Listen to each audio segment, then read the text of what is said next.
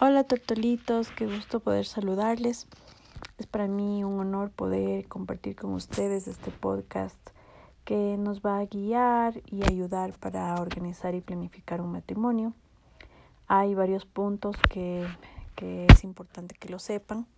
Eh, cuando una pareja ha decidido casarse, normalmente empiezan a tener problemas o peleas, entonces este podcast lo que quiere es ser una herramienta de ayuda para la pareja y para los papitos, pues que siempre están involucrados de alguna u otra manera.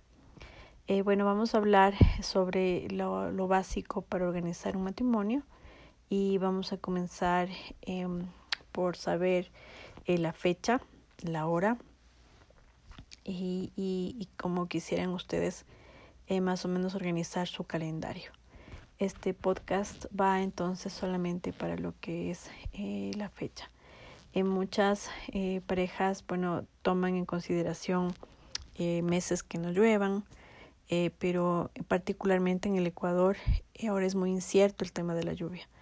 Entonces es primordial que la pareja vea la fecha alejado de feriados, porque a veces cuando son feriados los invitados pues se van de viaje o vienen gastados y ya no quieren eh, darles un regalo porque hay parejas que están esperando cuantías de dinero también.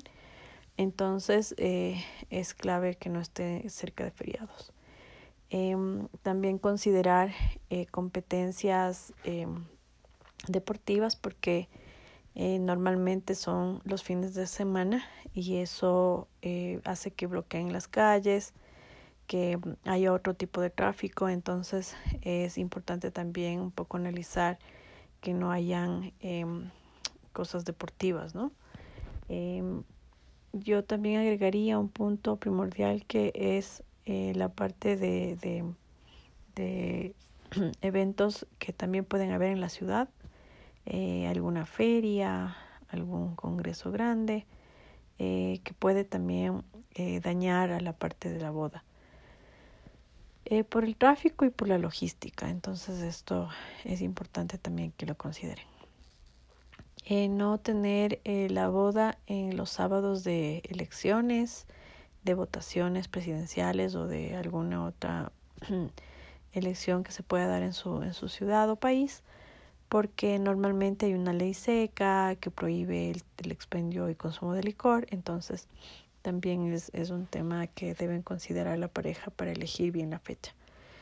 Eh, no recomiendo tampoco cuando sean los cumpleaños de alguno de los novios, porque con el tiempo eh, el tema de celebrar el aniversario y el cumpleaños a veces puede ser un poco eh, problemático.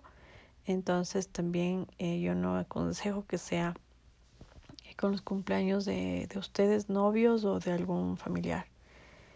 Eh, lo que sí me parece bonito es a veces que parejas hacen coincidir con cuando ennoviaron por primera vez esas fechas o ese mes, entonces eso es bonito porque eh, celebran desde el mismo instante en el que fueron novios, entonces eh, es una bonita fecha también para poder casarse.